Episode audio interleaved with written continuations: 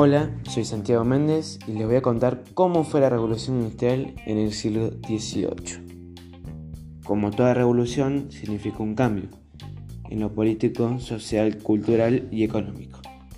Antes de la revolución, todos vivían en el campo, con trabajos agrícolas, ganaderos. Esta revolución empezó en Gran Bretaña en 1760, con el desarrollo de la industria textil y continuó en otros países de Europa y Estados Unidos, donde se desarrolló la industria pesada.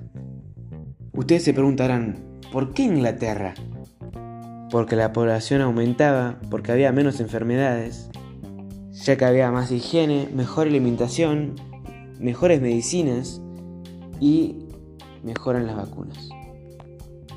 También, al haber menos trabajo agrícola, la gente estaba más disponible para poder trabajar en grandes fábricas. El gobierno de Gran Bretaña, al mejorar el transporte, tuvo el control del comercio internacional. Como todo cambio, tuvo sus consecuencias.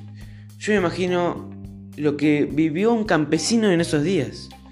Su vida antes de 1760 era un campo propio donde podían trabajar la tierra, cultivaban ganado y hacían artesanías, incluyendo tejidos que se podían comercializar, al llegar a esa época, habrán imaginado que las grandes industrias iban a dar un cambio a su vida, iban a dar mejores sueldos y que su vida cambiaría un montonazo.